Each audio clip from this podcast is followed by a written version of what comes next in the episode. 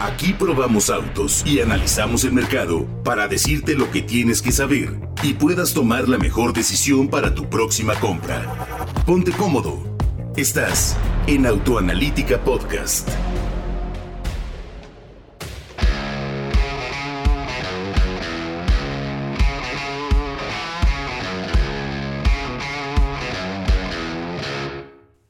Noches, muy buenas tardes o muy buenos días. Bienvenido a la red de contenidos en podcast de audio de Autoanalítica Podcast. En esta ocasión vamos a platicar con mi querido Frank Velázquez y Fred Chabot, quienes fueron las estrellas importantes junto con mi querido Sebas el que más, del que platicaremos en un capítulo más adelante.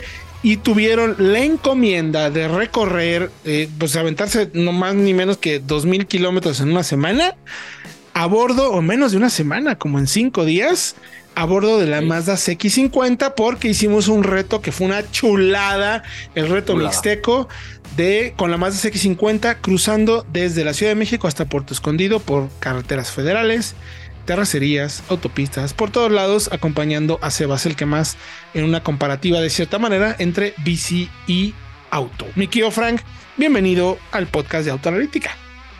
Muchas gracias, mi querido Héctor. También saludos a mi querido Fred que nos acompaña aquí. De hecho, sí, fue una ruta exigente, hubo de todas condiciones, todos climas, nos tocó lluvia, nos tocó manejar en la noche, en la madrugada, despertar muy temprano, pero sin duda que la Mazda CX50 fue la mejor aliada para toda esta aventura nos ayudó a transitar a través de todo tipo de terrenos con su motor turbo de 228 caballos de potencia. Fíjate, ya te arrancaste, ni siquiera hemos saludado a Fred. De lleno, de lleno. Fíjate. No, no, gracias, Frank. Bienvenido, Fred. Yo ya, mira, ya te quiere quitar espacio, mi querido Frank. Bienvenido, Fred. Gracias, saludos a todos. Frank, saludos. Saludos, Fred. Eh, oye, decía Frank, decía Frank que manejamos en lluvia. Yo creo que se nos quedó corto. Manejamos en tormentas torrenciales. Sí, claro. O sea, a ver, al final eh, este reto fue muy interesante, como bien mencionan, porque la idea, bueno, la idea cuál era, Miki Ofredo? ¿Qué teníamos que hacer y por qué decidimos hacer? La idea es, la X50 es una sub, la primera sub off-road o con enfoque más hacia off-road de Mazda en su historia, me atrevo a decir. Es decir, sí, tienes las X5, las 90, las, las X30, pero las X50 por sus cualidades y capacidades y mecánica está hecha para salir del pavimento. Entonces pensamos, ¿quién más para salir del pavimento que una persona con un estilo de vida activo, que una persona que cada fin de semana sale y va a rutas de grava, a montes, a montañas, a andar en bici y pues por eso escoge, por eso más bien buscamos a Sebas el que más, Sebastián Miranda, ultraciclista, y lo acompañamos en una ruta que él, él se ha echado, nos, nos contó, él ha hecho totalmente en bicicleta. Hijo. O sea, él ha ido de Ciudad de México por escondido solo en bicicleta y ha ganado esa ruta. Aquí lo fuimos acompañando mientras entrenaba, porque días después del reto Mixteco, él fue a Chile a una competencia a representar a México. Eh, le deseamos mucha suerte. Y la idea fue acompañarlo. Y luego, además, aprovechando virtudes de las X50 como el sistema de tracción integral, todo el torque del que ya nos hablaba Frank, o el espacio interior para echar la bicicleta, cargarla rapidísimo, los racks y seguir adelante. Ahora sí, mi querido Frank, cuéntanos si quiere los datos técnicos de las X50 para que ya pasemos a sus sensaciones de conducción, cuánto tiempo manejaron y cuáles destacarían cada uno, porque además, ojo, no fuimos en una, fuimos en dos X50, de acuerdo a su vehículo, que fue lo bueno. Pero cuéntame, mi querido Frank, ¿qué características tiene X50 y datos técnicos para que nuestro auditorio entienda, pues también el por qué le escogimos y por qué fue el vehículo que pensamos para este reto, ¿no? Pues mira, mi querido Héctor, yo te voy a contar tres cosas que me gustaron de las X50. Eh, motor turbo, 228 caballos, 310 libras-pie de torque y sobre todo lo más destacable, el modo off-road porque este nos permitió pasar por todo tipo de terracería, todo tipo de caminos sinuosos, con una facilidad que de verdad me sorprendió bastante porque íbamos detrás de Sebas, porque de verdad Sebas me sorprende su nivel de profesionalismo con lo que lleva todo el deporte, wow. Y a veces nos dejaba, a veces lo alcanzábamos. En verdad que la X50, como ya lo mencioné, fue nuestra mejor aliada para todo este viaje, porque de verdad, eh, al entrar en cualquier terreno, Ahí estaba la Mazda, ahí estaba Sebas y ahí estábamos nosotros.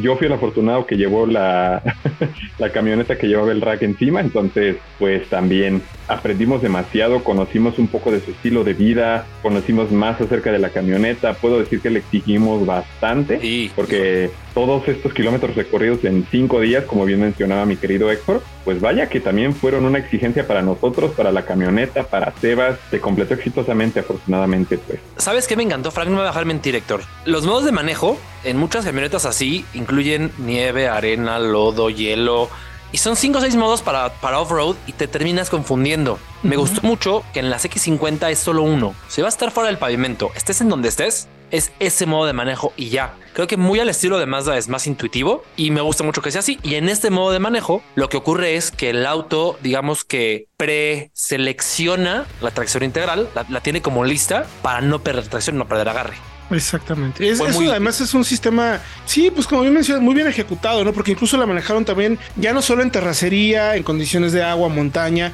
sino también en la arena, que la arena suele ser uno de los retos más difíciles para un sistema de tracción integral. Sí, y ayuda que también eh, en otros Mazda con, eh, con tracción integral el sistema es primordialmente delantera y cuando pierde tracción, entonces manda para, para atrás. En la X50 siempre hay una pequeña cantidad de torque yendo al eje trasero. Entonces siempre tienes tracción atrás y eso le ayuda muchísimo para no quedarse. Eso está fantástico, la verdad. Ahora, ¿cómo, vieron el tema de materiales? Porque una de las cosas que me parece más complicadas de entender un vehículo como estos es si es para el off-road o para salir del camino y hacer un estilo de vida un poco más aventurero, no les pesó el material. Dices, ay, no lo voy a lastimar, lo voy a romper o si aguantaron mi Frank. Que nos cuente Frank, porque Frank llevaba la camioneta donde iban las bicis. La mía se mantuvo un poquito más limpia. ¿Sabes que nos diga Frank? A ver, mi querido Frank. Pues realmente nosotros no tuvimos miedo de utilizarla. Eh, guardamos las bicis un poquito. No, no, no, pero mira, hay que cuidarlas.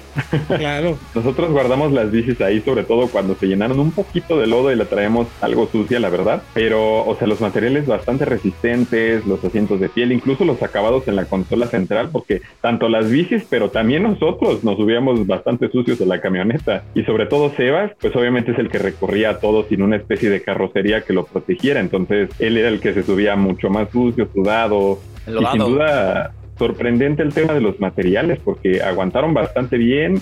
Simplemente, pues una lavada y a lo que sigue. Y, eso, me gustó bastante. Es muy fácil de limpiar. Aunque yo no tuve la camioneta que se ensució más, yo limpié la de Franca algunas veces y los tapetes súper robustos, los, los plásticos aguantadores, o sea, los plásticos que dices se ve bien, pero aguanta, sobre todo los de la cajuela. Entiendo que los de adelante tablero, pues obviamente esos duran más, esos no, no, se ensucian tanto, pero los de la cajuela y plazas traseras son materiales que se ven muy bien y que además aguantan. Es una buena combinación. Ahora, ¿cómo, ¿cómo, les fue de consumo? Porque es un 2.5 turbo que o sea, es grande, apetitoso, tracción integral y muchos caminos, subidas, bajadas, velocidad lenta, velocidad rápida.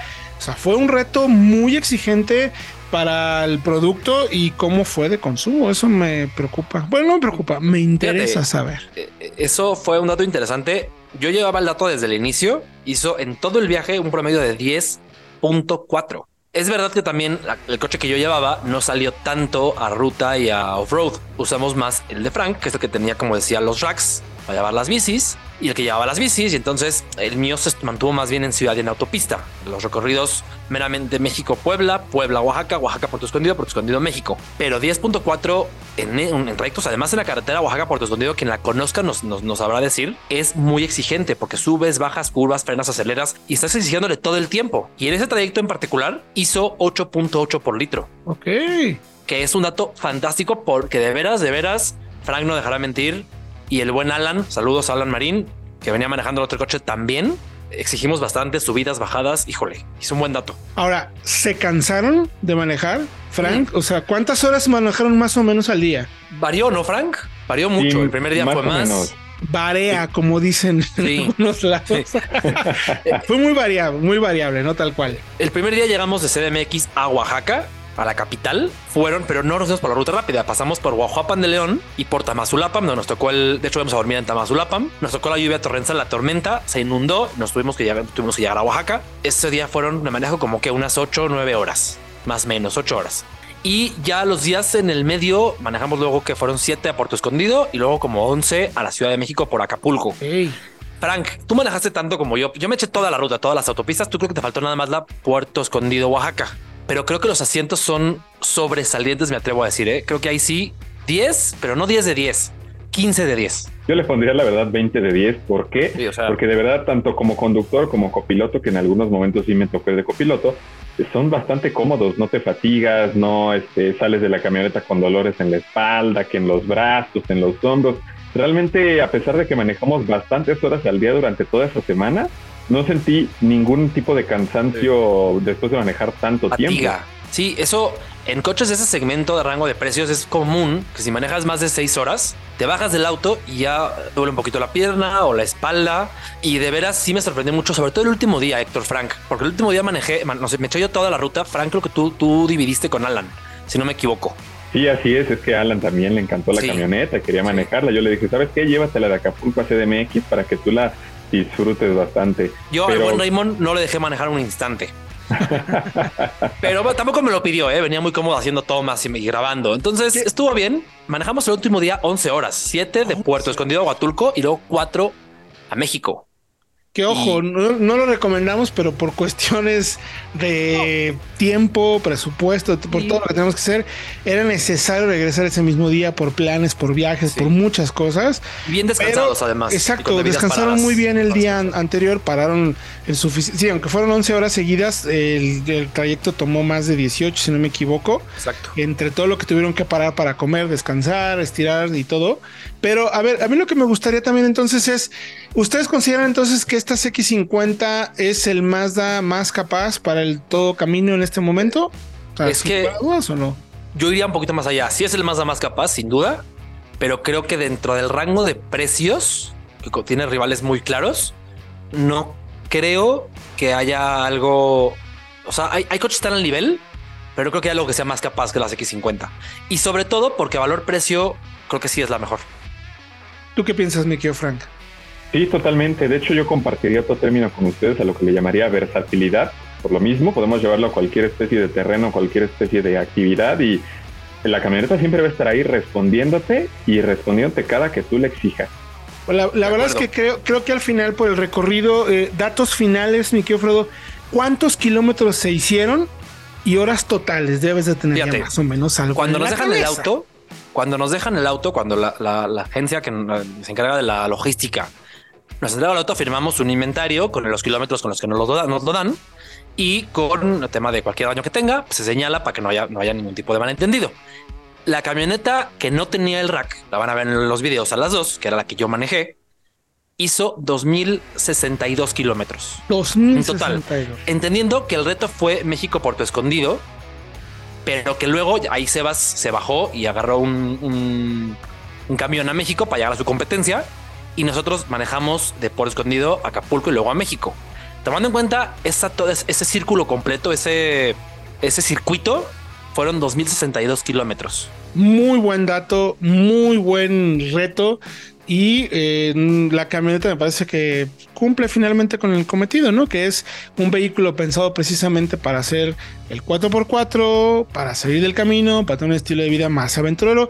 Y eh, ya platicaremos en el siguiente capítulo con Sebastián, con Alan y con Ramón, parte también del equipo, para que nos cuenten cómo la sintieron ellos como personas, y lo digo en el mejor de los sentidos, normales que no se dedican a probar autos y analizarlos, sino yo la usé, que me pareció para cumplir este cometido de hacer un recorrido y hacer este reto mixteco. Pero también ustedes qué piensan, mándenos sus comentarios y sugerencias en las plataformas de autoanalítica para que chequen, platiquen, pregunten y como no, vayan a la página de internet de autoanalítica.com.mx para que vean toda la información y todo lo que hemos generado en redes sociales bajo el hashtag de ruta, no, ¿cómo le ponemos? Reto Ruta- Mixteco. Reto Mixteco Mixteco CX50. Reto Mixteco CX50. Chequenlo y díganos a ver si les parece que la CX50 es un producto que encajaría con las necesidades de estilo de vida que tienen ustedes. Gracias, mi querido Frank. Gracias a ustedes, nos escuchamos en el próximo podcast. Gracias, mi querido Fredo. Gracias a ustedes y qué hermoso es Oaxaca, por cierto. Ah, qué maravilla. No me trajeron nada, ¿eh? Ni un mezcalito, ni un Nada. chocolate. No tienen vergüenza. Se fueron toda una semana a pasear. Yo aquí me quedé trabajando y ni un vasito de mezcal. Pero bueno, hay un Dios que todo lo ve. Nosotros nos vemos y nos escuchamos en el próximo podcast aquí en Autoanalítica Podcast. Hasta la próxima.